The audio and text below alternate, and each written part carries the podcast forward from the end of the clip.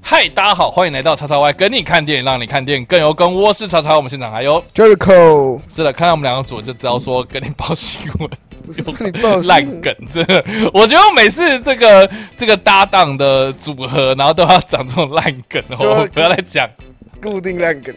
好了，就欢迎大家这个好久不见的五电五四三的片单单元又回来啦。那一样呢，也是由我们两个来提供大家一点服务啦。就说这个呃，现在正值鬼月哈，对鬼对，月，农历七月所谓的鬼月，那我们呢，呃，有很多人就开始跟我们敲碗，就是说我们能不能提供一些就是恐怖片片单？OK，Here we come，好，我们来了。对我们这个这个单，呃，我们这次今天这次的影片呢，就是要提供大家有关，呃，我们心中认为的五部鬼片。希望可以推给大家的五部鬼片。，对，我们就各五部啦，所以总共十部啊，十部我们认为还不错的这个推荐的鬼片。那我们先来定义一下鬼片这个定义好了。鬼片的定义，我我对有鬼鬼片嘛，一定要有鬼，或者至少要有一点灵异。它不鬼未必要登场，对但是要有一点灵异的现象在里面，才算是鬼片嘛。对对，我今天只是什么砍杀型电影，那就不算鬼片了。对，所以所以所以其实我们今天要推荐的电影，并不会是那种血腥暴力片，也不是砍杀电影。应该说不是纯的血腥暴力片，呃，可能会跟跟鬼扯上关系的血腥暴力，但是不会是以往你们可能知道什么杀人魔对对对啊，对，什么弗莱迪啊、杰森那啊，个我们把它。归类为就是比较算是砍杀类型的那种。现在月光光、星光就是砍杀，砍杀类，对。对。就是你看一下，我们讲简单一点，就不要是什么分什么，就是有一个有一个什么怪物啊或一个实体的东西嗯，在追着你，嗯。然后他是要把你杀掉的这种片子，我们不在我们这这次的讨论范围内。这次的鬼片片单里面了。对，所以我们这次的片单里面比较多是那种概念性，然后有点灵异类型的，然后它背后可能也会探讨一些呃，就是借由灵异的东西，然后来探讨一些比较严肃的议题。这个是我们这次比较多推荐的片子啦。对，好了，那就是你五部我五部嘛，嗯我们就一样也是用交叉结问的方式，交叉介绍的方式，然后来提供给大家啦，所以希望大家会喜欢。那当然呢，就是一定会有一些遗珠，然后呃，或是这个一定会有人反映说什么啊，明明哪一部就很好看，结果你们没报。我跟你讲，这这个就是我们两个人推荐，你就不要在那边那个好不好对啊，？有时候可能觉得你们这每个人都已经知道了，我们干嘛还要推荐？对啊大家都知，道《丽英仔》，我们还要跟你说《丽英仔》很好看吗？对啊，但是是不是？大家都知道《丽英仔》我们吧？大家都知道《丽英仔是》是很好看的鬼片，那那我那那你会说啊，为什么没有《丽英仔》？因为你们都知道，我讲了不就要浪费一个名额了？我还就我还要讲吗？对，所以，所以我们我们也是的，我们这次推荐片单的目的，应该说我们一直在推荐片单的目的，也是希望大家能够越看越更多不一样，然后更多元的电影啊。对，那当然呢，如果你是害怕看鬼片或害怕看惊悚片的电影的朋友。呃，我会觉得就是我们这一次推荐的几部片，有几有其中几部，其对实呃，你可以愿意放下一点点成见，然后去看呢、我觉得，呃，或许你会有另外一片新的天地。对你可能会接从此之后开始接受这种鬼片类型的电影。那当然就是大家众所皆知，就是 Jericho 自己也很常讲，就是说他是恐怖片片迷。对，我是恐怖片片名，就是不管鬼片呢、还是刚刚讲那些杀人魔片 OK，等等，都是我会看的电影。哎、我们我们我们在分享片单之前，我们稍微聊一下好了，好就是 Jericho 你第一次接触这种类型电影，就是这这这这种恐怖电影，嗯，你还记得你是第一部是看的是什？么吗？对，要想一下想一下，啊，我我跟大家讲，就是我印象非常深刻，我进电影院看的第一部恐怖片是柴克斯奈德的《火人生吃》。哦，对，那时候我高三，然后我刚满十八，所以那部片就是扎扎实实的限制级。然后那时候我还到了这个东湖的 东湖的哈拉影城，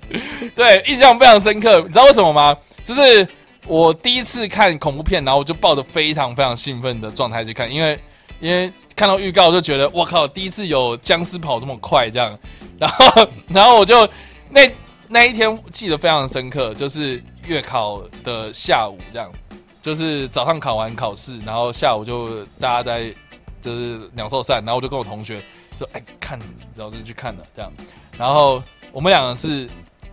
腿软的走出来，腿软这种对歌，对，就是我我印象非常深刻，就是我腿是一直抖着出来的，然后我也不知道为什么，就是我第一次看电影可以看到这个样子。然后从此，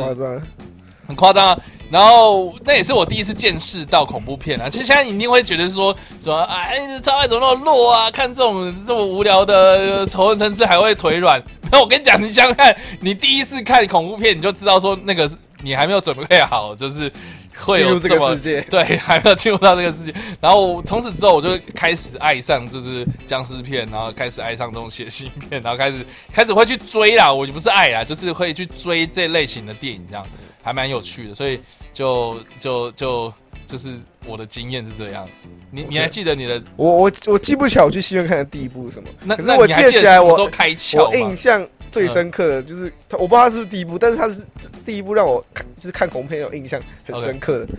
弗莱迪大战杰森 OK OK，到那时候是真的很小，OK，那时候我也那那你知道大概多大？大概国中的时候，哇，你国中我因为我记得那部片，我在大学宿舍的时候看，因为同学有载点这样，他载好，然后我们就我们就一群人窝在他的后面看。嗯，你知道那个那时候我们宿舍就四个人一间，然后我们就一群大概五六个人，然后就是围成像那种。你知道那种那种乐界所那种分享会那种感觉，然后大家围着他的那个小荧幕，大家哎，大家想看我那大学的时候，我大一，我是呃大概是十年前左右，那哎不是哦，十几年前，然后说那个液晶荧幕还没有那么发达，然后大概液晶荧幕最大大概十七寸的，然后但是穷学生没有办法买十七寸，可是大概十五寸、十六寸，然后就围着超级小荧幕在那边看，然后就看到我眼睛快脱窗这样。然后我们都边看边骂啊，然后因为你知道说那那那那部片里面有蛮多吐槽的地方，吐槽点对啊，很多吐槽点。对，然后你知道，反正那时候我就我是我会看的原因是因为，就其实小时候就是你喜欢杰森不是不是，我就觉得哦，就我听我爸讲那些角色说酷啊，哦，那那时候也没看什么恐怖片，？OK，那时候就是电影电视就是电影台转的时候转到啊，还会就是看有一部恐怖片很恐怖的时候，还会故意转就看一看，然后就转开，然后跳回去看看后来发生什么事情，就不敢一次看完。然后那天就刚好去逛一个百货公司，然后里面有唱片行，然后里面就是唱片行会卖一些 DVD 嘛，嗯，然后就看到这里，就看到《佛莱迪大战杰森》，然后然后然后我就说，那时候我就跟我爸说，我买这个回去看好不好？嗯然后我爸说好啊，你要看就买回去看，那我就买回去看。然后就是用那种家庭剧院哦，大荧幕哦。然后我说哦，好酷哦，真的要看，正在看一部真正的恐怖片。嗯，然后看完之后，我隔天晚上睡不着。做噩梦吗对，就是就是，你看这晚上就是害怕睡不着，然后？OK，就是就是我这样躺，我我平躺嘛，嗯哼，然后可能我前面都有书桌，嗯然后可能摆很多东西，然后我就然后在我半夜看起来那些东西都像手一样。嗯，那看起来有一只手在那边，然后我整个晚上都睡不着，然后我就会可能会一直跑去我妈说：“现在现在天亮了吗？要起床了吗？”然后后来我后来之后，就从那次之后我就开始会，就开始就知道哦，原来恐怖片我会害怕。OK，可是我就开始想说，那我想要看更多的那种，然后后来去陆陆续续开始租很多鬼片啊、恐怖片，慢慢看看到现在就知道一堆恐怖片，现在就开始看很多很烂的恐怖片，所以所以你会不会觉得就是恐怖片其实胃口是被养，是被养大的、啊。就你第一次看的时候，你一定会觉得。哦，好酷，很可怕。可是就像《华裔大战杰森》那那次我看完后，那部片我再也不敢拿，我连走过去拿那部片我都不敢。它是你的小时候的阴影。对，它就摆在可你可你现在看应该还好。对，后来又重看一次，说怎么怎么那么好笑？就有一次我就 要跟我亲戚来，嗯我就说那嗯我说我们想看鬼片，我说我家好像现在可以找到就这片，然后说我也想要看看我现在重看一次会发生什么事情。然后那时候我在看的时候，我一直告诉说，我一直跟他们说，哎，我记得小时候我看，我觉得这部很可怕，然后就看完我就说奇怪，是这部吗？不是这一部啊。然后那部片之前对啊以前那个柜子 DVD 都放，就我都放一排嘛，然后就只有那一部被我放在一个很奇怪的地方。OK，就是他说完全不放在柜子上，然后每次我也不敢拿。好哦。所以真的是我我觉得看恐怖片是需要培养的啦。所以第一次，对第一次一定会不习惯。如果你是属于本本来就会怕的人，或是你就是第一次不习惯，啊，后面你就习惯了。好哦，所以我们就非常的好奇，就是 Jericho 他大概会是推荐什么样的片啊？好，我们就这一次就是请 Jericho 先攻好，先攻，我先攻。对，好了，你先推荐你的第一部是什么？那我第一部是比较应该比较多人知道，就是《灵动鬼影实录哦，OK，那就是就是鬼入境》嘛这第一这第一部作品，，OK，但他不是，当然时间顺序啊，我现在不是第一集。哎、所以所以哎、我们先我们先讲一下他的那个系列作品，他大概现在是做到第几集啊现在数我记得看一下是第四集左右，虽然是四部作品啊。？OK，四部作品，然后对他们他们的标题副标题都不太一样。对，反正我们我们稍微讲一下，就是时间时间线好了，就是时间线第一呃故事最最早是《鬼入境三》如果你按如果你想要理清这故事最早的话，你要先看《鬼入境三》，然后看我们的《鬼屋镜》，就是其实就是《灵动鬼影实录》第二集，OK，然后再是《灵动鬼影实录》，然后这是三二一？对三二一，哦按照是鬼入 OK 你要因为其实没有没有《鬼屋镜一》这种作品，OK 只有《灵动鬼影实录》，然后《鬼入境二》《鬼入境三》，然后还有《灵动东京实录》，但是就是外传，那个跟主线没有关系哦，，第四部是这对，样。算是外传哦。OK，然后那现在准备是要拍第五部。对不第五部，哦，了解。好，所以时间线是这样。如果你想要厘清这个故事线，就是要看三，然后再看，呃然后再看《灵动鬼影实录》。就你会我觉得还好啦，因为就是第第一集，如果你有兴趣的话，再接着看，我觉得还对是 OK，就稍微前后退一下就好了。OK。对，其实很很简单，这故事其实很简单。好，那你第一个，那那你这次是要推荐的是第一集第一集《灵动鬼影实录》，？OK，对，那我就先简单介绍一下他的故事啊，这是很简单的故事。那故事就主要说一对情侣，就是他们因为他们就是搬搬到一个新家，嗯然后开始听到家中有怪声啊，所以就买一台就是一台 DVD 嘛，然后放在家里，开始想说记录一下家里到底发生什么事情。嗯，然后开始就然后架了架了就发现他们每次看那个里面就发现嗯发现很多很奇怪的事情，什么东西掉下来这种这种很在一些很灵异的事情，就是一些可能门画关起来东西掉下来等等。然后之后他们就开始他们就开始观察，发现情况越来越不对劲，因为看到更多更奇怪的东西。这是一个应该说这部作品没有直接让你看到那种很很可怕那种鬼直接往你冲过来，往你身上冲过来，或是很明显他就站在那里。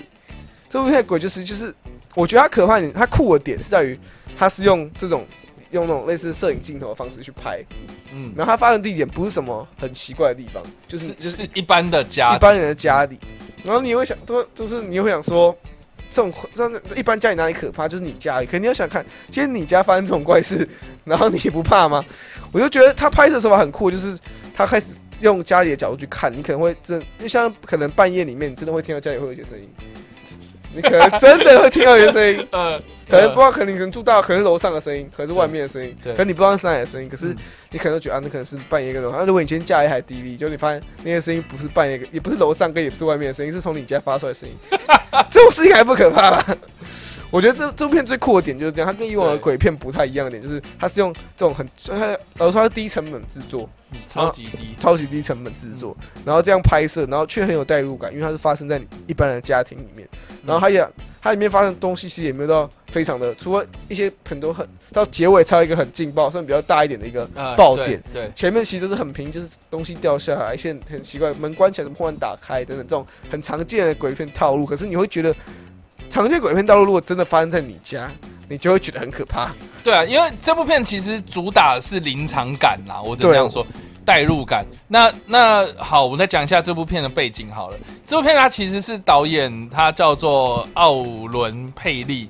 对他其实是一个电影系的学生。那这部片呢，它其实是他在电影系的一个期末作业还是什么，就是非常非常低成本，大概呃，我我我这边查到资料，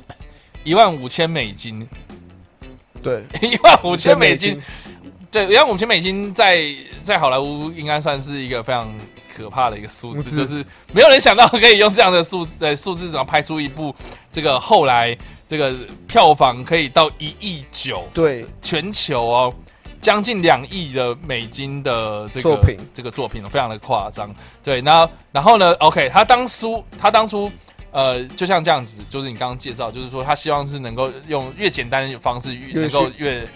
哎、就是执行到这个这个恐怖片的一个一个执行的效果。所以他那个时候就是用了，比如说钓鱼线，对，就是一些很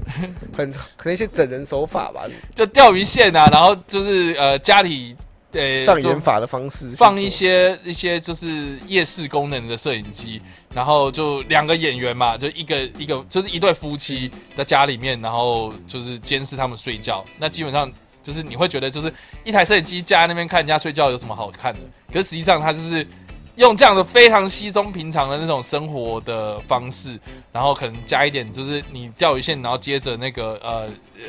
房那个门，然后诶录到一半，然后开始稍微动一下那个门，稍微动一下这样，然后是一些鬼、一些影子什么的。对，那其实其实那个东西制作上真的不难呐，因为大家想看，你如果你把那种呃摄影机放在很黑的、很黑的那种状态。然后你会看得到钓鱼线吗？看不到。钓鱼线本身其实就是你一般情况下你可能也不会注意到。对，更何况在黑暗暗暗黑暗的时候。对，然后如果你这时候再用一些这个这个呃呃旁边打灯的方式，然后去制造一些影子那种效果，然后黑影在那边闪，其实就你会觉得很毛。而且我我印象非常深刻，里面有一个桥段，就是。他就是到最后面已经开始失控了，然后有一段是呃半夜，好像是是太太吧，是太太半夜起来，对，然后就盯着那个先生一直看，对，然后站了很久嘛，站很久，然后一直盯着他看哦，然后那先生在睡觉嘛，然后结果他看完之后，然后就又回去睡觉，对，哎，我觉得那个超级毛的，对啊，如果像你如果今天睡一睡，然后你或者你家人或者这边站看着看着看了三十分钟，然后又走回去继续睡。可是可是你还在睡觉哦，你完全不知道是你是后来看影片才发现说哦，有人在半夜盯着你看，不管他动机什么，有人半夜盯着你看就一件恐怖的事情，就很可怕。所以那你知道那个时候，呃，你你说你是什么时候看的？我印象外，就是国，你差不多国中的时候。对，我记得我我研究所吧，然后哦，不好意思，我也是用载的，然后 然后有载到，然后我在看的时候。然后我同学就说你在看什么？你在看什么？那个监视器录影画面，他以为我在，因为那时候我们都会做做实验，所以我们会有架摄影机。然后说你在看什么实验？这样，我就说我来看家庭实验。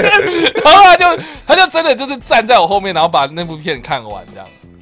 就就 非常厉害，我真的觉得真的厉害。对，他拍出很多很就是很稀松，看起来稀松平常的事情。就是桥段设计很厉害。然后呃，我刚刚讲啊，就是说他用一万美，诶一万一万五千块美金去拍出来之后，他一开始没有上院线哦，就他一开始是用 DVD，然后 DVD 红了之后，然后就史蒂芬史蒂伯看到，然后他就说好，那我帮你。然后就帮他发行到戏院，然后一开始也只是呃一个小小的小镇这样子，一个小区域放映的形式，就变到就是哇全球都疯了，然后全呃这个全世界都看得到，所以就就非常的厉害。然后值得一提的是说，我我不知道 Jericho 你看的版本是什么，就是他其实结局拍了三种，都是拍了很多部版本啊。对，然后他一开始的结局好像是被 Steve 那个 Steve 这 Steven Spielberg 跟他讲说，我觉得你这个结局不好。然后你希望有这个未来好的发展的话，请你改结局这样。所以后来上映的结局跟最初发行 DVD 的结局也不一样。然后也也也因为这个这个上映之后，然后有观众有很多不同的反应，他有拍了不同的结局。所以其实有很多不同结局的版本。对，那那我记得很多种，有些是什么，就是可能后来是比较就是就不爆雷的情况，就是比较好一点。对，就是有。呃，结局比较好的，跟结局呃留了一个伏笔。的那种，然后还有一个是悲剧的结局，这样。对，所以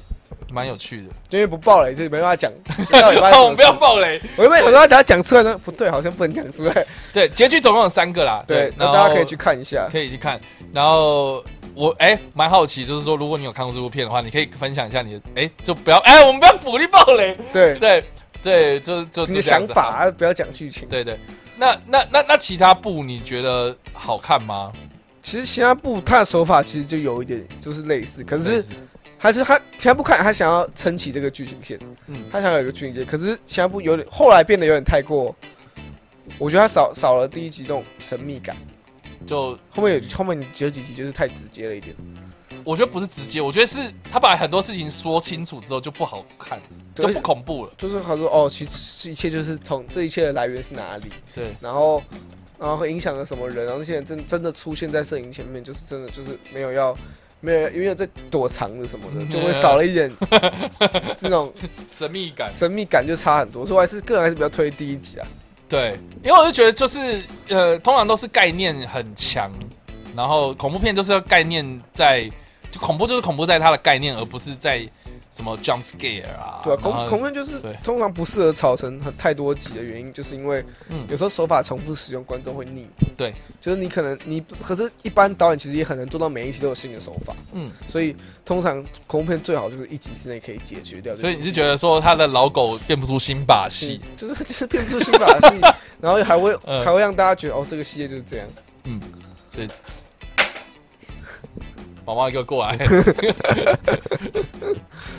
好，就这样子。好，这个是《鬼影实灵动动鬼鬼影影实录的 Jericho 对推荐的第一部片。然后，好，我必须去管一下我们家猫咪哦，毛毛。好啦，那就是换我的第一部啦。那我们就先来一个这个也是概念性，我觉得很恐怖的片子哦。这个是《灵病》。灵病这这部片其实蛮多人推推荐的，对，我觉得光片名一讲出来，大家会觉得看你在来闹了，难对闹。那时候片名，我在那时候去电影刚上的时候也是大家说来闹了，对，就是来闹了。就那那那阵子很喜欢取这种片名，特利屋之类的。特哎特例屋后后来变特例鬼屋嘛，是那还是特特有我我不知就就因为被特例屋告啊，还有那个什么英宝室是不是？呃哦原原本是那个丽英丽英房吧，丽欧的丽英房，对，就对反正那时候就是那种小玩谐音梗的鬼片一堆啦，灵异事之类的，对啊，都是一堆有的没有的。就是灵病啊。但是我觉得他名字真的取的太好了，好不好？他他虽然你听起来很闹，可是他听起来真这部片真的是太，就是这个这个片名真的取得太太贴切了，我觉得很棒。好，我先讲他的故事啊。他故事其实就在讲说，这个有一个少女啦，哦，她呃就女大生这样子，然后她就是跟跟一个一个一个一个一个新的男友约会，然后就给人家上了这样，然后结果呢，呃，醒来之后就发现，哎，她被她这个这个男，呃，原本很爱这个男朋友绑在一个椅子上，然后这个男朋友就跟她讲说，呃，你不要怪我这样，然后我不得已的，然后呃，接接下来你有很多事，就是你要仔细听这样子。那他他就跟他讲说，哦，他得了一种怪病，然后这个病呢，就是你可以看到某一种奇怪的生物，然后慢慢慢慢的朝你走来这样子，而且不是跑的哦，是用走的。那这个他会用不同的形式，呃，呈就是呈现，他有可能是你认识的人，他有可能是路人，anyway，他就是慢慢慢慢的朝你走过来，然后呢，呃，唯一能够解决这个诅咒的办法，就是跟下一个人做爱。就把这传出去了，把就爱传出对去。，它就有点像性病的概念，就是就是呃传给下一个人。好，那如果你不小心被他追到怎么办呢？啊、就是就是你来不及，就是传出去还没传出还没去之前就被还没传出，去之前呢被抓到的话，那这个人会死掉之外，会再传给再回传给上一个诅咒的人。对，所以也就是说你要想办法这个传传下去，要不然还还得确保下一个人会帮你传下去。对，所以就 就就蛮有趣的这样子。然后，所以整部片其实呃，就是在看说这个被感染的这个女生她怎么样去躲这个怪物这样。然后很多人就说哦，沙外里犯规，这个是名就有怪物。没有啊，我觉得他那个其实不算怪物，他其实有点像是躲那个灵体，对，就是一个灵体。然后呃，这灵体是只有那个人看得到，其他人看不到了。所以呃，电影一开始就是就是非常的有趣啊，就是有一个女生从家里面然后跑出来，慌慌张张的跑出来，然后她也不知道她在在躲什么东西，然后就一直跑，一直跑，一直跑，结果跑到海边，然后结果下一个镜头就是哇，那个超级震撼，就是发现她分尸了这样子。然后接下来就是才开始这个剧情，所以所以我觉得他那整部片的概念性非常的强，然后这整部片的呃想要想要探讨的主题其实也很明显哦，就是在讲说这个青少年滥交的问题，很明显啊，对啊，对，就是呃性病哦、艾滋病啊，或是这种比较呃算是性开放之后所面临到的一些青少年的问题，然后在性教育方面，我们我们能不能去防治这些事情，其实也里面多多少少也有提到。那当然就是最后面不免俗有一个大战，对，然后大战看我 我我觉得他的这个结局可惜，就是可惜在。呃嗯，把这件事情给简单化处理，而不是继续深化这个概念。我觉得这个是比较可惜的地方。但是我觉得整部片的概念非常的有趣，然后这几个年轻的演员啊，我我我必须说，你没有演技，你也有体体力活啦，对，所以所以所以他演的还蛮卖力的，然后整部片看下来是一个还蛮完整的故事。然后他也没有什么太多的野心，就是一个很简单的故事，很完整的故事，把它说完。然后他也没有说什么要推什么零并二啊什么的，对我都觉得说他这个故事概念性非常的强，然后非常推荐大家去看。所以可有看过吗？我看过零并二，嗯，你觉得？是其实讨论度蛮高的，其实是很多人很推荐的，就是概念很强，就不是一般的鬼片了，对它是有一个很强的想要传输的概念。嗯我确实，我就蛮我都蛮喜欢这种，就是它有一个很明确要传达的一个新的一个可能议题，它是包用鬼片来包装。对，可是通常通常这种概念线鬼片都会把它包装的特别的吸引人。老实说，嗯就虽然它片名可能大家会觉得很瞎，可是就是 它真的蛮好看的。嗯，而且而且它里面的那个摄影，我觉得其实也很有趣哦，就是说它没有像恐怖片那种很摇晃啦，然后在那边动来动去的那种片，它就是你光一个镜头定在那里，然后然后看那个人慢慢走过来，他就非常有压迫感。突然就看一个人慢慢往朝你走过来，我觉得这种是这种事，你就走在路上，你看到一个人看着你，然后还有往往你走过来，然后你都会觉得很可怕啦你就觉，得这个要冲他回，你就觉得很害怕。你知道他是人，你都会怕。还是说他走过来就说：“呃，先生不好意思，可以占用你点时间帮我填下来问卷吗？” 干超恐怖了，超恐怖！不要过来啊！对，就是这样。没有，然后，然后，呃，我我刚刚想讲的是说他的那个镜头，呃，除了是很多那种长镜头定镜之外，然后他也有用了很多广角镜头啦。对，然后那广角镜头会让那个空间看起来很大，然后但是就是就是有一个人这样很从小的东西，然后慢慢慢慢变越来越大，朝你这样靠近，我觉得那个那个的整个的气氛营造的非常的厉害，就是就是从叙事上面啊、设定上面，然后摄影方面的技术，我觉得也是都非常强，所以非常推荐大家去看一下这部片啊。然后片长其实也不长，所以就就就可以当做是茶余饭后的一个消遣，消遣，消消遣。消好，这是消遣临病的部分，这是我的第一部。好，那我们来看一下第二部 Jericho 的部好，分。我第二部是《欢迎光临死亡小镇》。哦，这部讨论度也很高。对，现在是温子仁的作品啊，所以其实温子仁的鬼片讨论度其实都还蛮高的。OK，，对，然后这部它的剧情主要就是讲到男主角的女友在有一天收到一个就是赋予玩偶后离奇死亡，嗯就他们家他忽然收到赋予，然后就是他们家收到一个富裕玩偶，嗯。然后男主角出去，然后后来后女主角就死。了，，OK，也不是女主角，是他就男主角的女友就死了，就就就这么结，就他就死了。然后就他想想要调查女友的死因嘛，于是他就回到他自己的故乡，然后意外发现就是其实自己的女女友会死，就是跟家乡的一个所谓的诅传说的诅咒有关系。嗯。然后他就开始要调查这件事情，然后就开始越调越调，就发现这个诅咒牵连的不只是就是他们这个这个这个他们的家乡，跟他跟他的家也有关系。嗯反正这部作品其实它就是啊你它就是一个很，我觉得还是蛮有剧情的一个鬼片，它并不是所谓的为下而下。嗯哼就是他不是说这部电影就是告诉你说，我们今天就是要一直下你，一直下你。其实它是有个主线剧情在的，男主角就是要不断地去调查说事情到底是为什么会发生这件事情，那事情的背后是什么。然后还有他有一些给出一些合理的解释。然后我喜欢这部点是它其实在结尾后半段有一个很大的一个转折点啊。然后其实那是我小时候第一次看到的时候，我就觉得很可怕。然后我就不爆雷，反正就是一个很大的转折点。然后那时候小时候看到就觉得很很有印象，嗯然后长大之后才是重看一次这部作品。嗯然后才会觉得哦，这部作品原来为什么会那么多人喜，那么多人喜欢，就是不是它就是除了在拍，除了在我们常知道鬼片上面有很多很让人印象深刻的画面，嗯但它是在印象深刻的画面除外之后，它剧情还会让你想要继续看下去，嗯你会想要你就开始一边思考着说，哦，这这件事情的背后到底发生什么事，比较有点像类似剧情片加鬼片的感觉啊。OK，所以这个是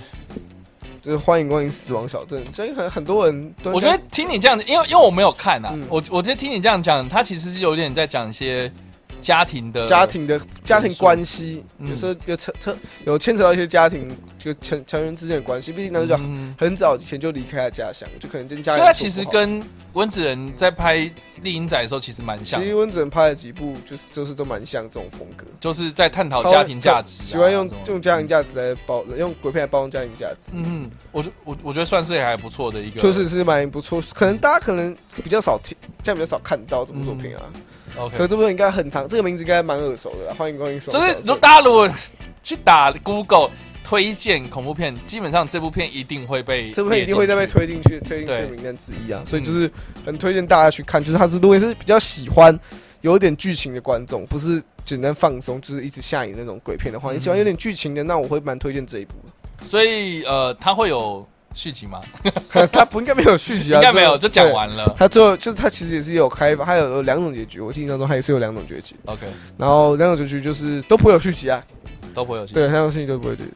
好，所以以上这个是欢迎光临死亡小镇镇。对，那这个是 Jericho 的第二部。对，那我的第二部呢？诶、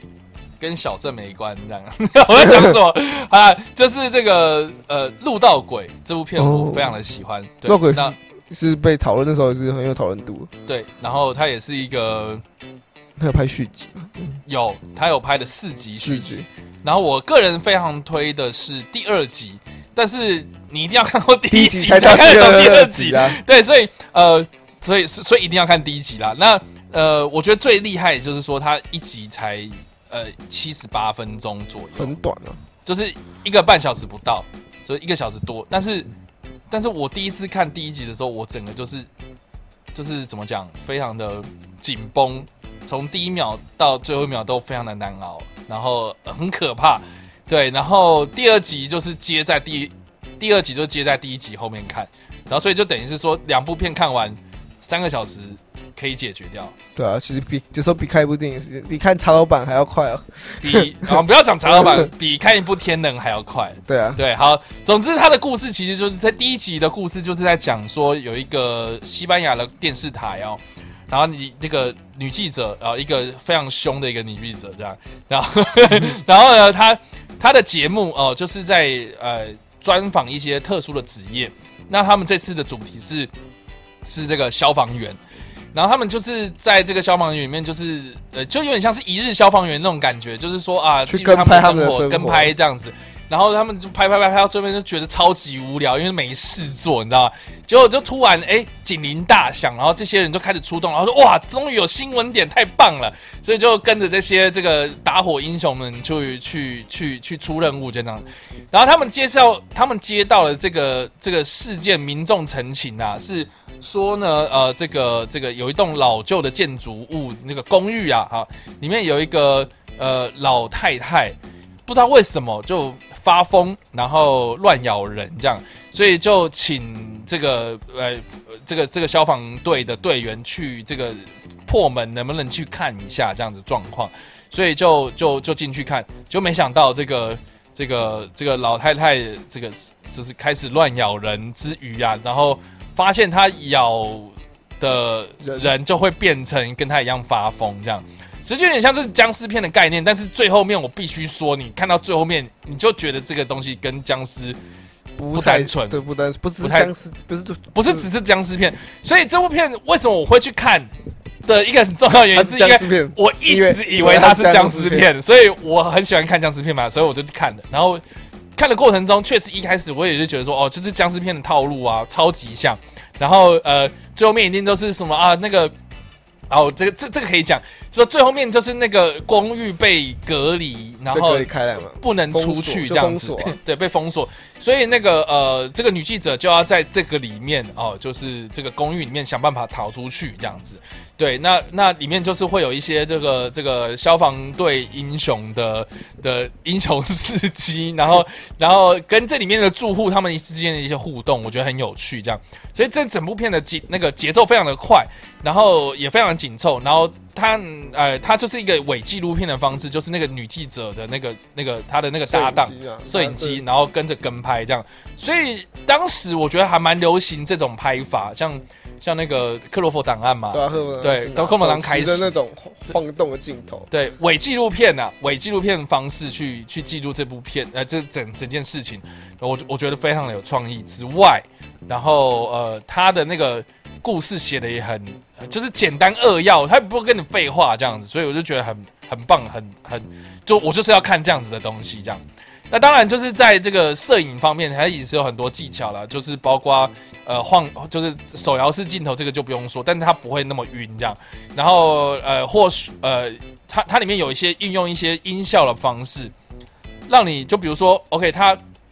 呃呃，摄影机就是撞到人，它就是正常来讲，如果你操作这摄影机撞到人的话，你会那种嘣那种声音出来，然后它会有那种耳鸣的音效啦，或是那个呃这个接近跟远离的时候那种忽大忽小的声忽音。大忽小，对，那个收音上面会有很多巧思啦。那当然就是它到最后面那个结局的时候，它也会有一些特殊的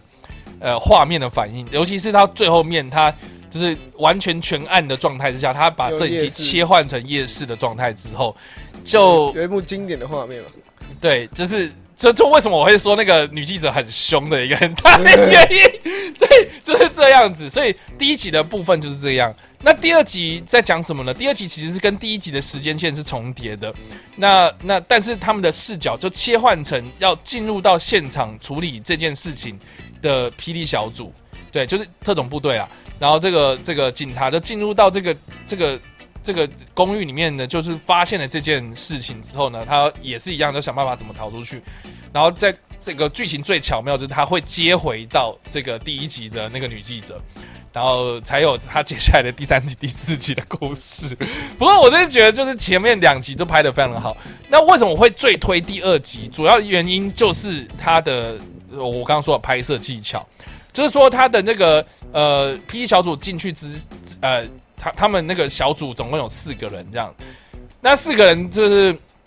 他们在玩那个摄影的方面，就是四个人的那个头头戴式的那个摄影机，就变成是它会分割成四个画面，而且它也不会让你就是觉得说哦好，我我到底现在在看什么？就我在哪里？我是谁？我在干嘛？这样的感觉，就是他会非常的清楚跟你讲说这四个人各自是哪一种视角。然后其中有一段我非常的喜欢，就是呃，其中有一个队员被困住了，然后呃，第那个队长就要按照他的头戴式摄影机，然后指示他怎么走，啊，就非常的紧张。然后然后他他在说，好，你现在赶快开门，你现在出去右转，赶快进去，再去哪里，然后把门锁住，然后然后要怎么样，就是那个节奏掌握的非常的厉害。然后你又是透过这样子的。监视录影机在看，你会你会觉得你好像也是在那个指挥室里面去指挥这些人的感觉，所以临场感非常棒，对，很足的一部作品。对，然后而且我觉得他场面调度真的非常精彩，然后简单的人物啊，然后就是你很难想象他的故事只有发生在那个公寓里面，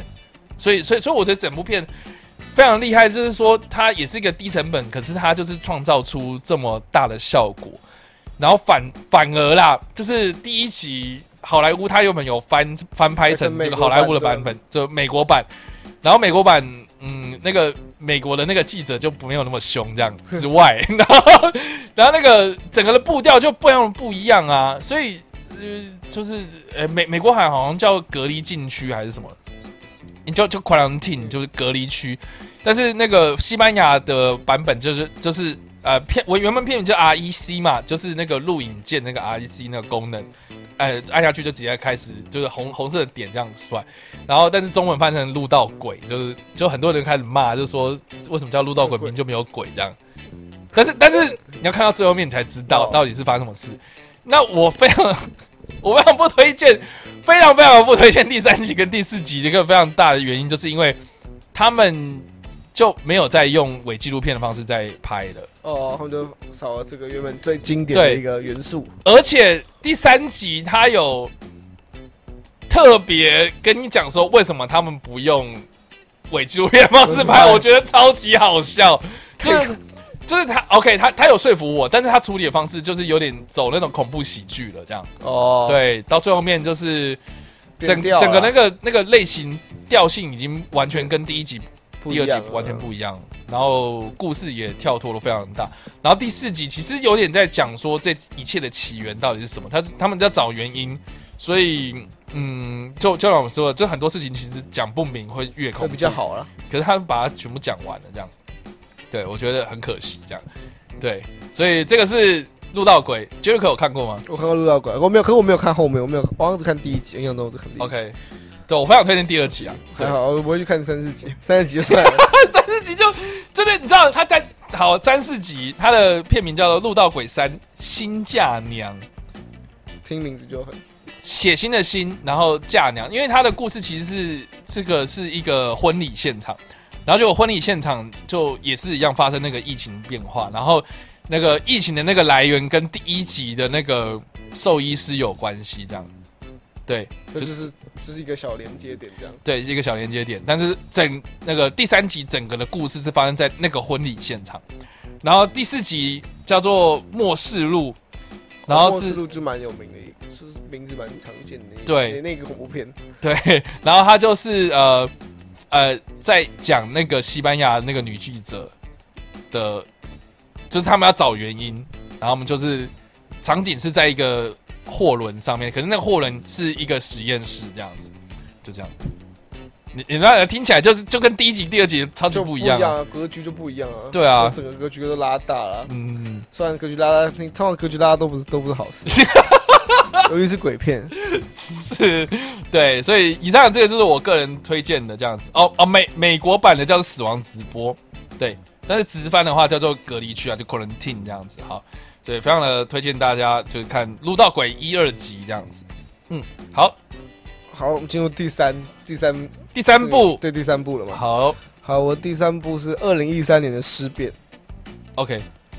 是哎，不是山姆雷米的那个吗不？是不是山姆雷米那个，是是哦，这这部片我印象非常深刻，是那个他拿了一个美工刀，然后割自己的。那预告片里面也有，不要说我爆雷这边这。边有爆雷，对他预告片里面就是很多人看到这一幕就吓到了，这样吓死。他拿美工刀割自己的舌舌头，那段，然后舌头会分两半那样，对，就像蛇一样那，样对。像蛇那样。对，好，这部作品其实是由费德阿瓦雷兹所执导的，然后后来还有另外一部作品也是我很喜欢，就是《暂时停止呼吸》。对，这两这两部作品就是我个人蛮喜欢，他他做到了两部，我都蛮喜欢这两部的。嗯哼，然后《失恋》的剧情其实就是很老套的一个剧情，就是说哦，我们女主角要戒毒，嗯然后所以他他哥哥跟他朋友就带他到一个森林的小屋里面，然后所以他哥哥跟他朋友就说在那边陪伴他，就陪他一起戒毒嘛。然后有鉴有鉴于就是因为就是我们女主角之前有戒毒有失败过，就中途就放弃，然后然后就是差点死掉嘛，因为可能用药过量，只是差点死掉。然后所以他去他他这群朋友就不打算让就不打算离开这里，就打算在那边陪他。然后他们就开始在这个在这个这个小屋里面开始摸索，说这小屋有什么东西。然后他们在地下室就发现了一本就是一算是邪恶的，就是类似邪灵的书那种。然后当然看到这里就知道一定会有人犯贱的角色去念，把那个小把那里面所有东西都念一遍，然后就会说哦没事啊，然后然后然后开始有怪事发生。嗯，这部作品其实承载的剧情就是这样，然后女主角就是有成，就是因为她她中间就是为因为毒品有关，她就想她就想试图逃出去，嗯，她就是不想要戒毒的试图逃出去，然后后来逃不出就回来，就是，可这部作品为什么会推荐？就是给我推荐的方向是给那些你喜欢看鬼片，但是你又想要在鬼片里面找到一些血腥感的人，这部片就很适合。这部作品真的有满满的很猎奇的血腥元素，就像我刚刚讲，拿那美工刀，那拿个美工刀，然后那个是那个是最切那个最。常见的一个画面。但是，但是我必须讲，这部片不只是只有这个画面，这部片还好啊，这个真的还好，美工刀那个真的对最具代表性。可是还有很多我个人蛮喜欢的一些画面。对，这作品就是我我我会喜欢的原因是它其实它的画面其实我觉得它气氛营造蛮好的，嗯而且它有一点小小的黑色幽默感觉。嗯它没有这么，还是有点小幽默，至少那个鬼蛮幽默的。嗯那个鬼是还好幽默，你为什么要这样？那鬼真的蛮幽默的哦剧情真的是蛮幽默，所以我个人就推荐你，就是因为如果你真的是偏向喜欢恐鬼片啊，可是你是觉得说只有一般的鬼，一般的鬼吓你，你觉得还好，你不会很有兴趣，可是你想要看一点血腥一点，可是你又不喜欢那种逃杀那种真人，人家一个真的实体在后面追你杀你那种感觉的话，我觉得这部片就是蛮推荐。嗯，就是在不管在血腥程度上面，如果是喜欢血腥的这部纯这部电影，一定一定可以满足你。对它，就是从头血腥到尾，然后再来是它的它的气氛营造上，我个人也是很喜欢。然后每个角色啊，那个整个作品，整个在那个那个房子里面，然后那个色调，我自己觉得都有呈现出那种很应该说有点阴沉，然后那个房间那很明显那个地方，它虽然是一个林中小屋，但你看很明显看出来那个地方或许更不存在在一个世界上面，它是一个很独立的一个，那是一个比较偏向地狱的空间。然后它有很多它很多画面其实都是有让你会觉得有点有点疯狂。嗯，这部作品就是给你一种疯狂感觉，他没有他没有是按什么牌理出牌的，里面他没有个很明确的就是哦，我们现在就是要逃出去哦，有人要为了谁牺牲然后死了，嗯。你就看到有人角色可能受伤，然后他就用一个很很猎奇的方式，然后让自己的自己不要流血，然后怎样，然后继续继续活下去。嗯。然后这作品到最后就还有一个小转折点，所以就也不爆雷，但是里面有很多 很，很很让人印象深刻的一些，不管是有人死的画面啊，或是一些一些你想未想不到打鬼的方式。对 对，因为基本上这部这部片它其实是那个山姆雷米的一九八一年的成名作，就是说山姆雷米他就是后来拍的蜘蛛人三部曲嘛，逃避怪那逃避麦克尔，逃逃逃逃逃。逃比麦奎尔，逃比麦奎尔的的那个版本的蜘蛛人，就是没想到他其实是拍这种 G B 级片成名的这样。那那这个《Evil Dead》尸变这部片也是他的成名作，然后他基本上就是他那个时候就是呃这个故事啊，他的故事其实跟新版这个故事其实有差别。他那个原版的故事其实是三诶，就是五个五个屁孩，然后到这个湖边小屋度假，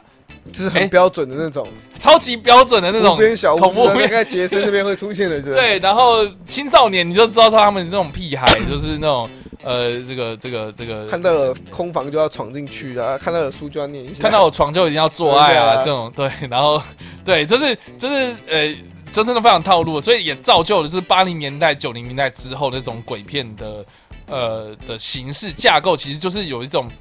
我记得好像有一种类型，好像就就就就叫荒郊野外呃荒郊野外小屋恐怖片，对，就就是类似这样的东西，所以之后也会造就像。像鬼屋这种，这种这种讽刺他的那种电影，这种这种作品，对对对，对，所以所以他这一次啊，就是你刚刚说的这个乌拉基乌拉圭乌拉圭吉，我刚刚说乌拉基乌拉基乌拉圭吉这个导演啊，费德阿瓦雷兹他所指导的片子，就是他竟然可以在二零一三年的时候推这种。超级老套，老套到不行，老套到不行，但是又非常有新意的片。对，其实整个画面就让你觉得哇塞，很酷。我到目前为止还不至少接下来这点，我还没有看过一部鬼片是可以拍到比还要血腥。老实讲，就是我觉得，我觉得血腥是有啦，但是但是你们的那个效果，我觉得当然大傻大傻那些。番茄酱我也会撒，那个是不是可以撒的让你觉得哦，那个画面呈现出来有新意，让你意意想不到的画面。我觉得还是只有他，目前还是只有这片。哎，打鬼的方式，老实讲，就是山姆雷米真的是很厉害啊。对对，那那到到这个二零一三年这个版本的时候，又又更更新猎奇，猎奇的点，贴近现实一点。对，现实那种打鬼方式啊，嗯，蛮有趣的。对，十变是十变是我个人推荐的第三部，十变我也蛮推的，这样。嗯，好，所以这个是第三部嘛，然后我的第三部的话是这个，呃，好，我我推哪一部呢？好了，先推这部好了，视讯啊，视讯，对，视讯这个大家之前应该都有在多多少少听闻过，我们之前就是报新闻有简单提到过他，对，那主要的就是原主要一个很大的原因，就是因为之前拍过这个。刺客联盟的导演呢？俄罗斯算呃也不算俄罗斯，呃乌克兰啊，就是他他他生他出生的时候是苏联，所以乌克兰还是苏联。但是他后来就是诶，好，我在想说在讲什么历史课，反正就是那个呃俄俄罗斯籍的这个导演哦，那个提莫贝克曼比托夫，他所监制的一系列这种以。呃，荧幕录影的方式，摄影镜头，对，荧荧幕摄影的方式来制作电影的这样子的呃制作，视讯是他的第一步这样子。那呃，当然导演不是他啦，哈，就是监制是他，所以他就推了这个一系列的故事。然后第一部是视讯这样。那视讯的原文片名呢，叫做 Unfriend，Unfriended，就加 ed，Unfriend 加 ed 这样，Unfriended。然后呃，他的就是从从从从这个。片名应该就可以知道，它其实就是讲 Facebook，就是我今天把你解除好友，就是 unfriended 嘛。对。所以呃，一开始中文片名应该要叫做解除好友，但是很烂，所以直接叫视讯这样，还比较好听，还比较好听。然后视是那个嗜血的，哎，就是杀人那个嗜这样。他的故事其实就是在讲说，呃，这个有一个高中啊，哈，有一个女生因为霸凌的关系，所以自杀了。这样，那那其实她的生前有很多跟她关系还不错的好朋友，呃，有固定在这个，就是固固定在 Skype 上面会呃见面，就是可能周末的时候大家会视讯，然后打屁哈啦这样。然后呢，呃，就是这群朋友在在这个朋友死掉之后呢，他还是有在继续做这件事情。然后就在这个这个这个女生被霸凌而死亡，呃，而而自杀之后的一周年呢，他们这些人呢，啊，就是又就是又在网络上一起开这个视讯，然后呃，结果没想到，呃，这几个人突然冒了冒进来一个没有头像的一个账号，他们不知道说这个人是谁。然后也不知道说这个人怎么怎么来的，怎么来？谁然后邀请进来的？对然后就就没人知道，所以好像要把他踢走，反正要踢好像也踢不走，踢了他又回来，然后踢又回来踢了又回来，然后到最后是连踢都踢不走，连踢都踢不走之外，然后好像要检举这个也没法检举就，反正而且自己的电脑还好像也被好像也被他害进来这样。对，就非常奇怪的一个账号，所以就开始问啊，就说，哎，你是谁？然后他就他他就没有说话，但是他就是打字，他就说我要 I wanna play again 这样，哎，真的真的好，我跟大家玩游戏这样，然后就玩什么游戏啊？玩那个真心话大冒险这样，然后开始就是 OK，就是就是哎哎，就是玩大哎真心话这样子，然后呢，呃，他就开始揭露了一些好像这个人不知道为什么好像知道了很多这些小好朋友的事情，之前做过的事情，然后慢慢慢慢的把这个过去这个女学生被霸凌的事件背后的一些幕后真相给挖掘出来，然后逼着这些人要去面对他们过去可能做过的一些错误，这样。然后当然最后面就是你就看到那个视讯的视窗就一个一个变少，这样就是可能是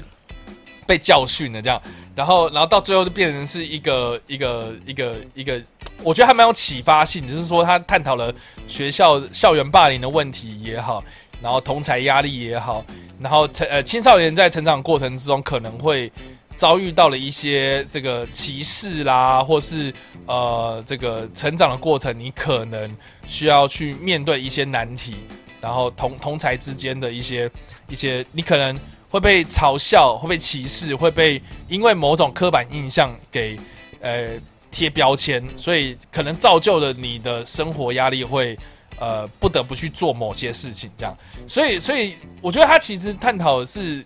青少年之间的一个人际关系，所以它的架构很简单，而且老实讲，这部片拍起来也不难，而且超级容易啦。你就是几个人上线，然后开始录那个影，对，就再就把开始录那个荧幕，背景稍微调一下而已。对，然后可能在后续再制作一些后置的工作，就就就结束了，就是一部电影就这样产生了，而且它效果很好，然后你也会。就是你知道，就是现在隔离在家，然后很多人就是在居家工作，然后视讯也是非常稀松平凡的事情，对，它也是个非常贴近你生活，所以我我觉得那概念性也是非常强，这样子，然后整部片看下来也是非常的紧凑，然后八十三分钟，一个小时半不到，又是一个小时半不到的作品，对啊，所以其其实其实就非常的紧凑，然后很好看啊，这样子。然后当然呢，后续就有类似这样的电影嘛，像《人肉搜索》也是一部，对热是对，那也是一样，是提莫贝克曼比托夫监制的。然后视讯其实也有第二集，但是我没有看，所以我不知道。我看第二集，我看 对第二集暗网是，对啊，暗网其实它也不差，嗯，只是它就没有没有第一集来这么有经验，可是它里面有些手法还是我觉得蛮酷的。对，所以我我们之前跟你报新闻也有讲过，就是说提莫曼曼比托夫，提莫曼，提莫提莫贝克曼比托夫，他接下来跟环球有再继续签约，而且签了五五部的这种类型的片类型的电影，所以我们就期待之后还会有什么样的片。对。对，好，这是第三部你的第三部，好，第四部。好，进入到我的第四部了吗？嗯嗯，好，我的第四部是鬼敲门，就是巴巴杜克，巴巴杜，对，巴巴杜克，这部片也是超多人在推的。对啊超多人在推，，对，而且那个时候上映，其实很好像很快上映之后，然后就下片。它就属于那种比较没有比较没有这么比较没有讨论广告度不用不用打那么凶，然后嗯。其实也讨论度没有那么高的一部作品。嗯。然后这部作品其实就是讲我们女主角就是在丈夫她在丈夫在六年前去世，然后她有一个小孩，然后她小孩在就是她在她她她丈夫过世那天，就是她就是他们要她丈夫要送我们的女主角去生产的那天嗯。过世的，嗯。然后小孩有顺利生产，可是丈夫在那时候就过世了，嗯。所以导致说，就妈妈一直没办法忘记，就是把就是等于说女主角没忘记她老公消失的这件事情，嗯。就死去的这个消息。可是然后他的小孩子却又常常会有一些幻，就是看起来像幻觉，说跟他说啊家里有怪物什么的，嗯所以等于说妈妈要照顾小孩就花了很多心力在上面，然后身心就很俱疲嘛。然后之后有一天，他他他妈妈就说，他妈妈说要念童书给小孩子听，然后小孩就挑了一本书，就叫《巴巴杜先生》，就是《巴巴杜》这一本这本书。然后自从念小孩子看了这本童书之后，那行为就越来越暴力。然后暴力，对，就常说哦，常常就拿一堆什么，拿一堆可能像拿那种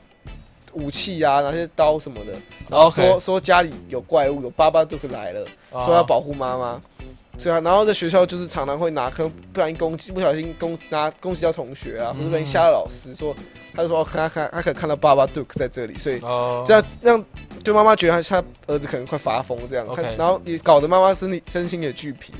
然后最后就他们两个就是要想办法。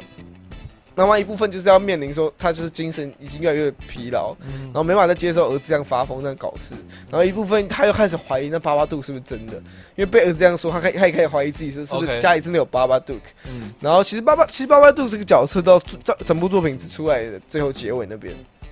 啊，所以你爆雷了吗？没有没有爆雷没有没有，他就是他我没有说他怎么出来，他说他只有他就是如果你要看他整就是他整个人形登场，只有在最后一小段。OK，然后他不，他这部分没有大量的，就是让鬼这样不断的出现，不断的出现，他是慢慢的那种气氛恐惧，来讲述这个家是这个看似是邪灵一种外力如何入侵他们俩，就是这个单亲家庭。那我这部作品之所以被大家讨论点，就是因为他想要探讨其实其实是单亲家庭的问题。嗯，就意思他爸妈妈看起来就是他没办法接受爸爸的死去。就是没办法接受她丈夫就因为这件事情死掉，所以她其实对她儿子，虽然她喜欢她儿子，可是她也有点恨，就是有点有点怨恨她儿子，是因为因为也也是为了生她儿子，她丈夫才会死掉。嗯嗯。所以她有一部分也是没办法放下这件事情，可是她这她又是她儿子，她又不得已，所以她又不能说，就她也不忍心，就是把气都出在她身上。嗯。所以就变成说她身体身心就很俱疲嘛。嗯。所以又有人说，爸爸 Duke 这个其实这个东西的象征是象征着是他们这个家，这个是妈妈对爸爸一个。思念，然后对小孩来说，是因为妈妈妈妈一直想要爸爸，嗯，然后不愿意不愿意把爱都给他，所以巴巴杜对他来说是一个敌人的存在。可是对妈妈来说，反而是是一种恐惧。就单亲家庭可能都会遇到的问题啊，因为毕竟就是呃少了一个家庭成员。对对，那可能呃对对呃对另外一半来讲，跟小孩来讲都有不同的一个。呃，视角视角去看，那巴巴杜就是扮演着两两个我们这个讲我们这个家庭两位成员所看的一个不同的思考。像妈妈对妈妈来说，这就是一个她想要毁灭，她想要忘掉，可是却忘不掉的一个阴影。那对呃对小孩来说，他就是觉得巴巴杜就是一个来来就是一个要来破坏他们家庭的一个人。嗯，那其实大家可以去看巴巴巴杜，就是那还有海报啊，就那个巴巴杜的造型，其实就是有类似。是一个上班族的造型，嗯，就穿着一个西装啊，戴个高高帽这样子。虽然脸比较恐怖，可是他的造型其实有点像是一个一般的那种上班中年上班族的样子。所以就大家就不断猜测说，其实巴巴杜到底有没有巴巴杜？这也是大家在去思考的点，就是巴巴杜到底是不是真的是鬼，还是其实他只是。从头到尾就只是他们家庭这两个人自己幻想出来的东西，就是他怎么做或怎么做电影，可能都只是在象征着单亲家庭内心的那个样子，或是这样子，或是这样的一个情况。所以我觉得《巴图》这部作品虽然它是说叫鬼敲门，可是它其实探讨是单亲家庭背后的一些辛酸故事，或是可能面临到一些精神压力的一些压力啊，或是生活上面的一些不便压力等等，其实都是这部作品有完整呈现出来的。嗯。这部是澳澳洲的电影嘛？对对，那我我我我觉得最近澳洲电影好像也推蛮多。我最近还蛮推一部那个《嘉玲》啊。哦，我有看到那个，对，我看到。哎，好像这讲什么女生的名字？嘉玲，什么嘉玲，或者或者嘉玲等于没嘉这样子？没有了。我想讲是，就是呃，嘉玲这部片现在应该还有一点，就是还有一些戏院在上。就我也蛮推荐大家看，因为他也在讲一个家庭的故事，只是他的家庭是在讲，呃，三代同堂，但是都是女生，就是阿妈，然后妈妈跟女儿这样，对，然后他们在讲这个，呃，嗯，就是就是有一天那个那个阿妈失踪，然后妈妈跟这个女儿就非常的紧张，然后但是紧张半天，这个阿妈莫名其妙又回来了。然后那个阿妈也不知道，她也就是好像有点老人痴呆，然后她就一直不讲说她要去哪里，然后她做了什么事情，然后我们只觉得好像这个家庭好像怪怪的这样，然后到最后面就是这个家有一点有一个很有趣的设定跟秘密这样子，所以就就不爆雷。但是但是我觉得他也是用这种议题，就我觉得有点像巴巴杜克的那种感觉，就是他把那个恐惧给具象化。然后嘉玲也是，就是说他他其实是要探讨这个这个老年照护的问题，对长照的问题。那一个一一个老人他放在家里面，这个家对他来讲有什么样的影响？呃，是你要把他舒适的照顾的非常好，我们买一个新的房子给他，让他里面非常最舒适的设备，对，或是哎，我们就给他到老人照护中心，或者请一个看护在家里照顾之类的，但是。都能够比得过实际上有血缘关系的家人去照顾他吗？老老实讲，这个这个问题在台湾其实也有，所以我觉得，我觉得他们这个，我觉得澳洲的那个编剧的都非常厉害，就是他们会去探讨家庭的结构问题。因为我我是觉得说，澳洲啦，因为毕竟以前我们都知道说，澳洲他们是那种英国放逐到那边去那种那些人，所以他们后 后来这种不管他们的文化性或是他们的。呃，这个这个这个家庭的概概念，其实跟欧美其实有点点不太一样，因为他们要自立自强嘛，对，然后他们的文化协议里面其实也是呃有点那种自力更生啦，然后非常强悍的那样子硬硬派的风格这样，那但是他们对呃就等于是说人跟人之间的互相的关系，他们就会呃有很多的观察这样子，我觉得还蛮有趣的，对，这个是。巴巴杜克，对 巴巴杜克，好好巴巴杜跟嘉玲呐，对，好，那我的我们现在第四部是不是？对，第四部。好，第四部我要推荐的是一部日本片，然后我必须讲啊，我必须讲，说这部片是我大学的时候看，然后我现在为了要这个片单，然后我我没有时间重看，但是我就是就我的印象，因为我只要想到恐怖电影，然后不是这种。呃，怪物的话，我一定会想到这部，我不知道为什么，就是就是根深蒂固的一个刻板印象。好，这部片叫做《感染》，然后是二零零五年的片，然后刚好是我大学入学的那一年的电影。然后这部片呢，它是故事是在讲说有一个呃一个一个一个老医院呐，哦，就是经营不善老医院，然后 呃建筑物破旧就算了，然后经费不足，所以有很多。设备可能不是那么先进，然后呃，医生啊，里面的工作的一些护理师啊，或者什么的，就是已经非常的工职业倦怠，然后又觉得说好像这个这个地方工作已经没有什么未来，所以就随便做这样，随便做，对，随便做，就是啊，那个医生医医医生医生，我这边身体不舒服怎么办？然后说好了，你去领药，这样就就是非常的随便，非常的敷敷衍了事。结果有一天呢。就是来了一个奇怪的病人，然后不知道为什么，就是就是就就死在手术台上面这样。然后呢，这个医生他们就觉得说好像是这个医疗疏失，所以就决定要去隐瞒这件事情，来来避免说哦，我们这个这个已经濒临危机的医院哦，然后结果因为这件事情可能就会倒闭了，所以就决定要隐瞒，所以就把它藏在这个医院的某个地方。哎，这个是不是超级？套路，超级套路，超级套路那种医院电影啊，医院恐怖片一定会有的都套路这样子。好，他就把它藏在那里，藏在那里，然后就隔天发现，哎，干尸体不见了。然后尸体不见之后呢，就发生很多莫名其妙的事情。然后呃，OK，我我必须讲说，这部片为什么我会觉得好看的一个很重要的原因，是因为它其实呃，在就是它其实透过这件事情，然后来探讨。人类脑袋对于恐惧这件事情的看法，对，有很大有一个很大的重点，就是他在片头一开始就讲说，我们人的脑袋，呃，应该说我们人的感觉跟我们的认知所看到的是五官看到的东西，呃，我们我们认识到我们认为的事情，其实是大脑都在骗我们，就是大大脑他看他认为是什么，他们传递一个资讯给我们，我们才会认定说这件事情是。是什么样的感觉？所以，呃，喜怒，呃，就诸如喜喜怒哀乐，甚至是恐惧，其实也是，就是大脑跟你讲说你该怕，所以你会怕，就是这样子。所以它的概念是这样。所以，依旧说，我们今天认为，呃，血是红色的，是因为大脑跟你讲说这个血是红色的。但在这部片里面，有个很大的一个重点，就是那个奇怪的病人，他一直流绿色的的。液体出来，黏液这样子，然后他失踪的时候，那个床上面好像就是一滩绿色的东西，然后好像就是他好像就是我们可以依照这个绿色的粘液，就是去找这个人这样。然后在找的过程，就当然就发生很多事情。然后里面有人发疯啦，里面有人就是呃砍杀啊之类的。然后到最后有一个超级大的爆点这样子。所以整部片就是在探讨恐惧这件事情。我觉得是一个让我非常印象非常深刻的这一点。就算是我现在已经想不起来，就是它里面有哪些细节、哪些剧情，但是我印象非常深刻是它的概念。然后里面其中有一幕，我觉得。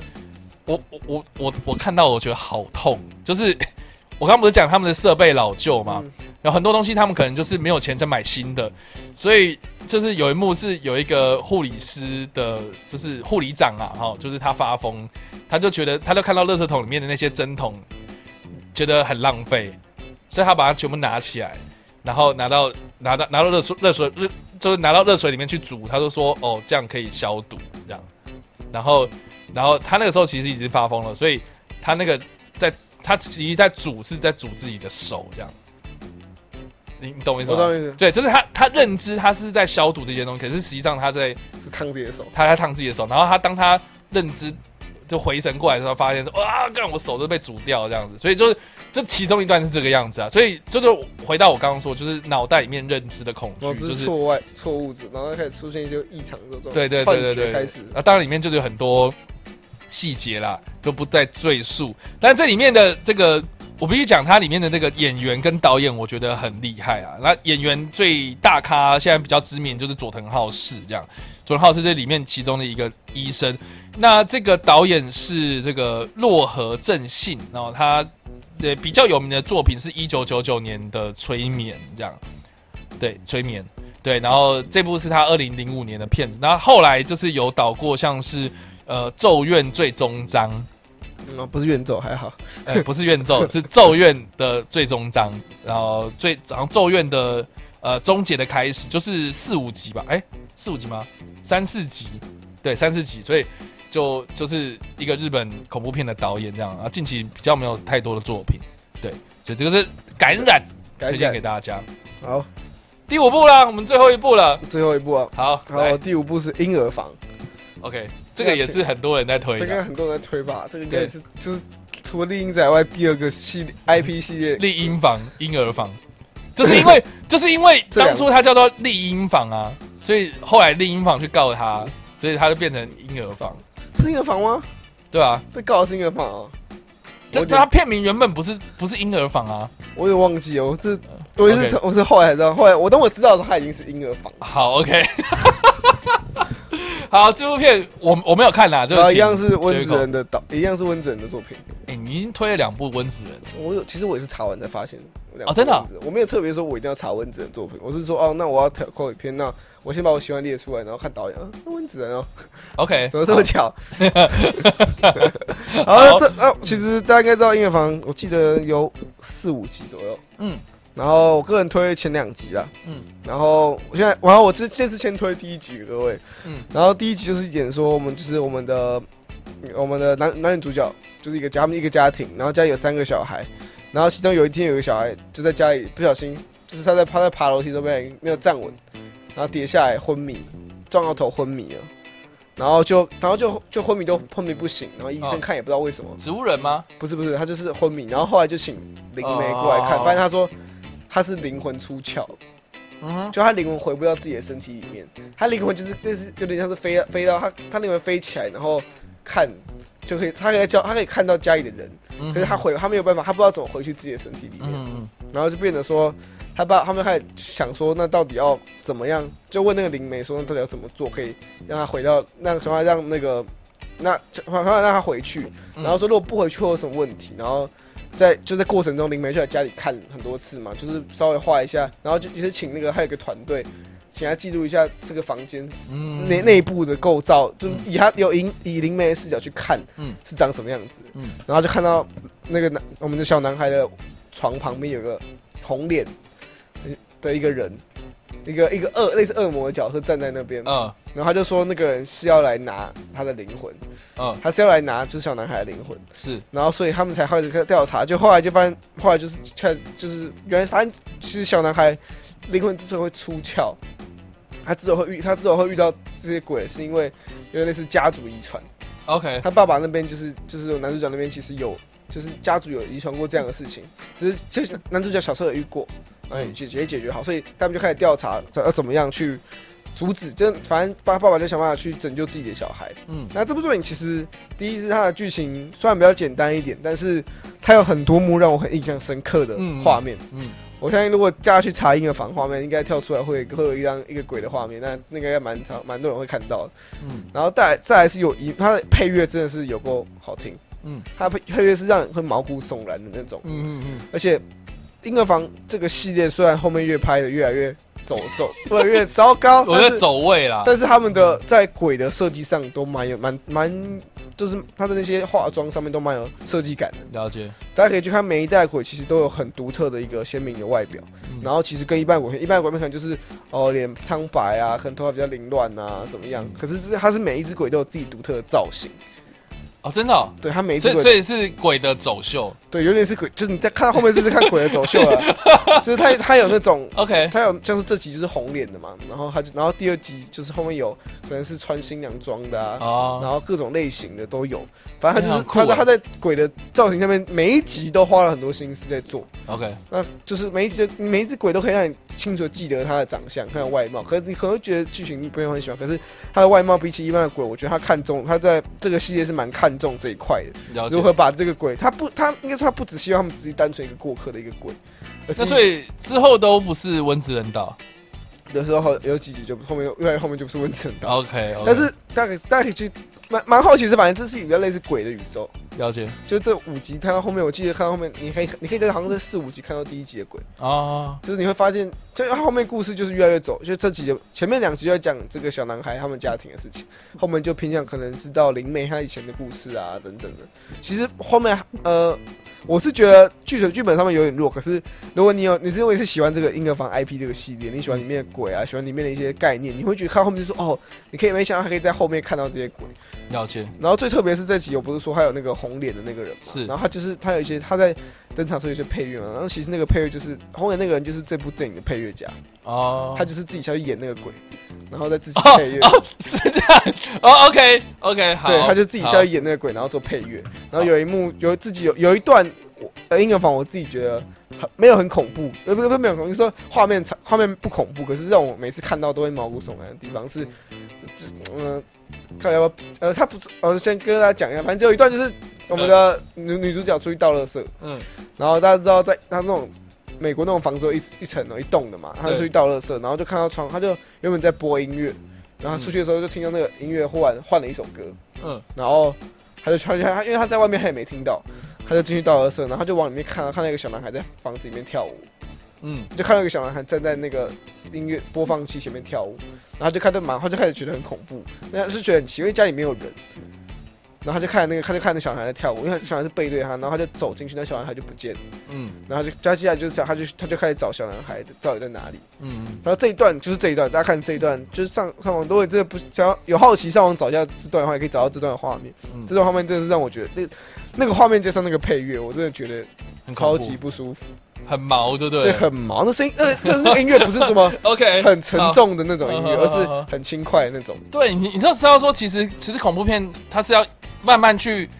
有点像是慢火炖煮的那种气氛。不是一不是一上来蹦那对，种不是这 scare，哇这样的呃 jump scare，这样这是其实会会被吓到，不是不是因为你害怕，所以人本来就是那种东西忽然出现在你前面的时候，你你本来反射就是会抖一下，对啊，那不是因为你真的被吓到，是因为人的反射是这样子，对，而且那种反射久了，你就会觉得，你只会觉得很烦，你就觉得哦，下一幕要来了，我就不会怕，就就蹦，我就说吧，下一幕要来了，对啊，所以所以其实我觉得恐怖片真的是高明的，就是在它就算是不是用 jump scare，它还是可以让你很恐惧，这这个才是我觉得蛮大一部分的重点。这样，好哦，对，以上就是我对婴儿房最推荐。其实这这整个五五部里面，我最推就是婴儿房，那个画面真的是有够恐怖。好哦，因为我没看啦，我我是觉得，就是因为后来看到它有很多续集，我觉得我靠，这个看不完，就是我我我说我靠，突然有续集都是烂片，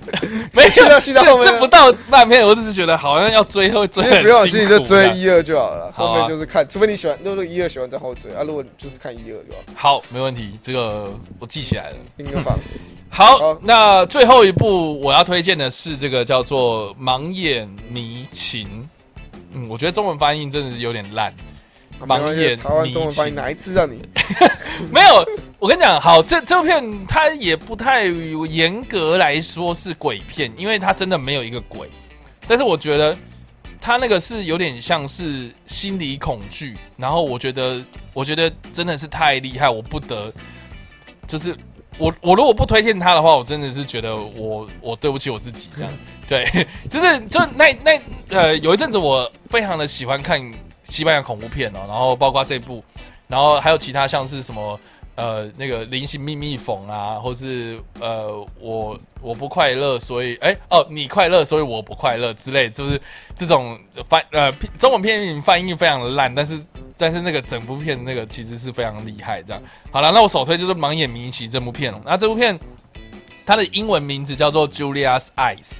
茱莉亚的眼睛。对，那可想而知，就是主题就是在眼睛身上。那他他是在讲说啦，就是说，呃，有一个呃，有有有个叫茱莉亚的人啊，就是一个女人，然后她有个双胞胎的妹妹还是姐姐，然后呃，就是在自己的家里呃自杀这样子，然后不知道为什么这样，然后她她只是觉得就是呃，警方很草率，就是跟她讲说你姐就是自杀，可是实际上好像案情不单纯，所以她开始要调查。可是，呃，他跟这个双胞胎姐姐啦，哈，就是有一个共同点，就是说他们都有一个遗传性的眼疾，那这个眼眼睛会随着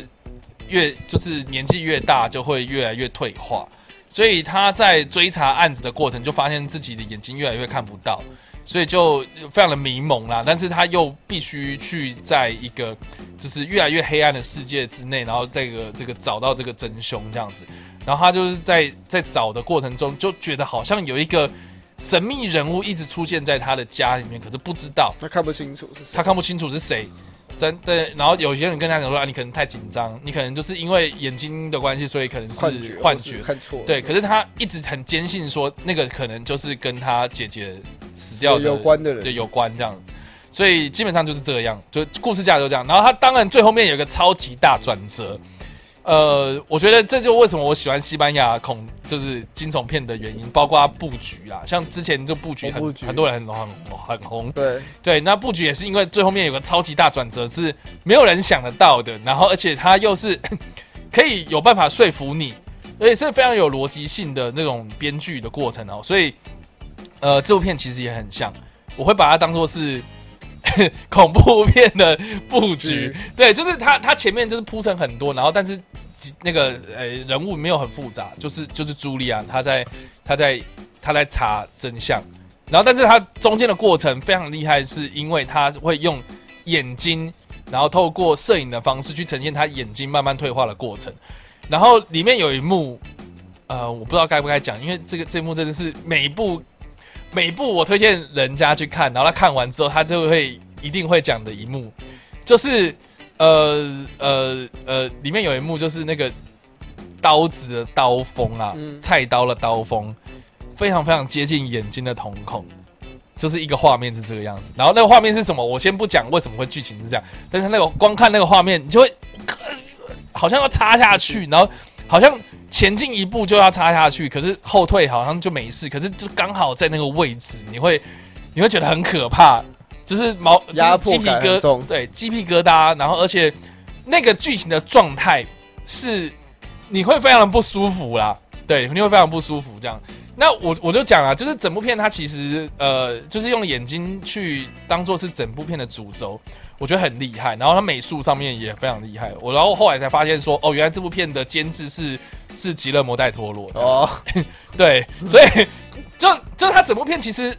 我觉得还蛮浪漫的。老实说，凄美啦，我只能这样讲。然后我觉得还蛮符合吉勒姆戴托罗的风格。然后呃，他的叙事方式其实也蛮像，就是整部片的气氛啊，然后就是在那种很诡异跟温馨之间摇摆哦，就会让你就看完这部片之后，你不会觉得。呃，对，就是你在看的过程，你会觉得很可怕，你会觉得很惊悚，你会觉得很不舒服。但是整部片看完之后，你会有一点收获的感觉，你会有一种对于自己的人生有另外一层体悟。我非常的推荐这部片啊，所以这是个叫做《盲眼迷情》，好难念。对，朱呃，如如如果想要找一下线上片源的话，你可以或许去用茱莉亚的眼睛来搜寻，我觉得还可以这样。对，那呃。对，就是这样子。嗯，Jericho，你会想看吗？我会想看啊，我听起来蛮酷的，听起来酷。可是我对游戏有一些脑，因为我没看过，所以我对那些你刚刚讲画面会有一些幻想，脑脑袋假想的画面。对，就吉勒姆戴托罗了。然后他团队也是那个《灵异孤儿院》的哦的制作团队，就就就西班牙就是那几部嘛。对，那几部经典，就那部片 那几个团队在做。对对对，所以所以这个这个我非常的推荐的。嗯，好。那以上的这个是说我们这个鬼月特辑啊，鬼月特辑没错，鬼月特辑到敲完已久的片单，敲完已久，我们原本要在那个鬼门开的时候就要做，可是殊不知就来了一个 DC 分动，对。对，然后所以所以我们就想说是先做 DC 分动，但是这这个呃中元节快到了嘛，对不对？然后配合一下中元节，配配合一下中元普渡，然后对，然后那个这个这个这个晚上的时候做首播，哎，这个其实也蛮应景的这样，对，好了。谢谢大家的那个追踪，然后呃，或呃，或许我们这这今今天介介绍这十部电影，有你没看过，或是你有看过，那或是你有这个十部片以外，你觉得在鬼片还蛮适合放的鬼鬼电影，呃呃，都欢迎在留言区的地方跟我们来做讨论，然后或是你看过这些片子，你有什么样的想法，欢迎在留言区或在首播的时候跟我们来做互动，我们都会看哦。好了，那最后面呢？如果你喜欢这部影片的话，或者声音啊，也别忘了按赞、追踪我们脸书粉丝团以及订阅我们 YouTube 频道、IG 及各大声音平台喽。那我们下一这个下一次的片单，我们不知道了。下一不知道大家看看大家想要敲完什么类型，或者我们在看情况。中秋节，中秋想什么片单？月亮，月亮片单啊 之类的，登月跟有关的电影。呃，也不一定要登月啊，跟月亮有关系。OK 啊。狼人之类的，月光光、星光光，算了。